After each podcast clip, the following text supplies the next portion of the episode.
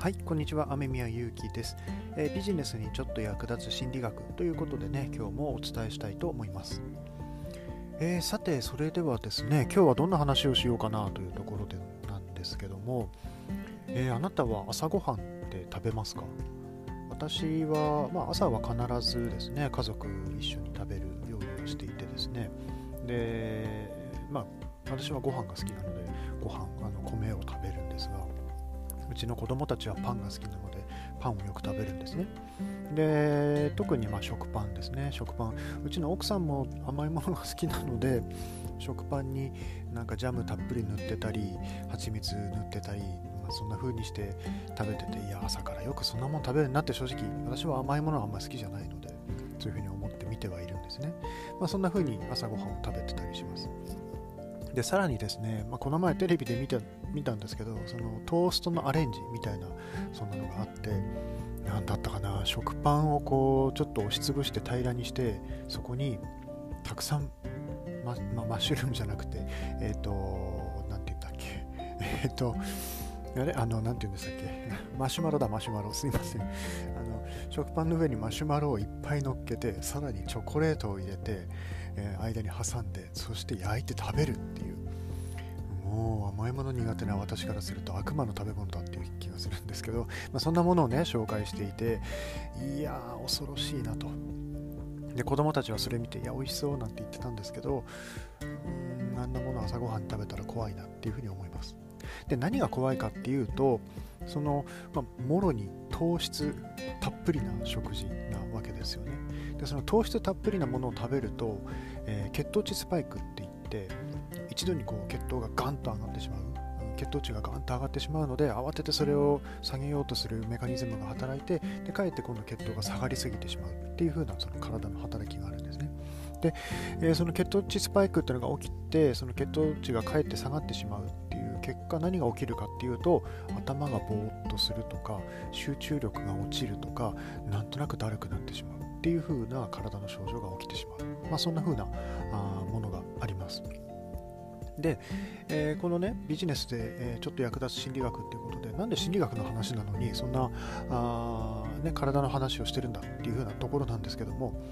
意外とですねそういう体の症状体の問題っていうのがあってそれに伴ってその心の不調みたいな形でね集中力の低下とか何かやる気が起きないかあの気だるいみたいなねそういうのが起きてたりするけどその体の問題って意外と見過ごしてしまってることが多いんですよね。でなんかやる気が出ないっていうそのメンタルの問題っていうふうに考えてしまってその心療内科とか、まあ、精神科とか行って、えー、交通薬を処方されたりとか興奮薬処方されたりっていう方が意外といらっしゃる。そういうことがあるということなんです。今はねあの血糖値スパイクその食べ物の方での話なんですけどもう一つそういうふうな体の問題っていうのでいくと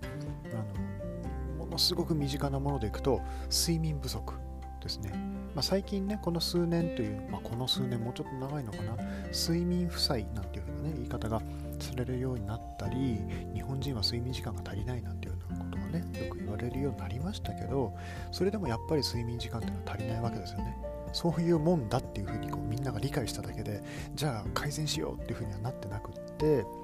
やっぱりこの睡眠の問題っていうのは未だ日本に本でね働く人たちにとっては根強い問題ではあるんですが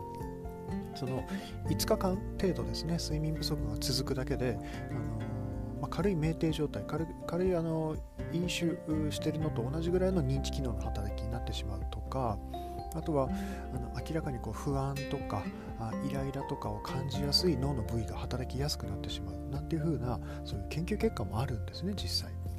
それぐらい睡眠不足っていうのもメンタルの影響が大きいんです。っていう感じでで食べ物であったり睡眠いわゆる生活習慣っていう部分ですよね。この生活習慣っていう部分がかなり体の方あとごめんなさい。心の方に影響しているものなんですがなかなかその辺りっていうのは見過ご見過ごされてしまいがちということですのでもしねあのこれ聞いてくださってるあなたがなんかやる気が起きないなとかなんかその気持ちが落ち着かないなざわざわするななんていうようなことが続いてるようでしたらあの、まあ、体の問題ねもし今までその体の問題にあんまり目を向けていなかったのであれば、ぜひですね、体の問題、いわゆる生活習慣の問題っていうのも見直していただけたらいいなと思います。で、生活習慣がね、あんまり問題ないなって、特に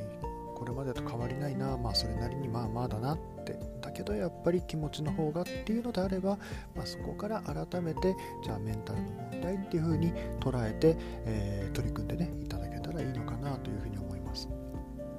まあ、そんな風に、あのー問題っていうのは心だけじゃなくってやっぱりね体もあっての心というところを理解していただいた上でぜひですね、えー、ご自身の心メンタルねそういったものとうまく付き合っていただけたらいいなというふうに思います。はいということでビジネスに役立つちょっと役立つ心理学ということでね今日もお届けしました。また次も聞いていただけたら嬉しいです。では雨宮ゆきでした。バイバイ。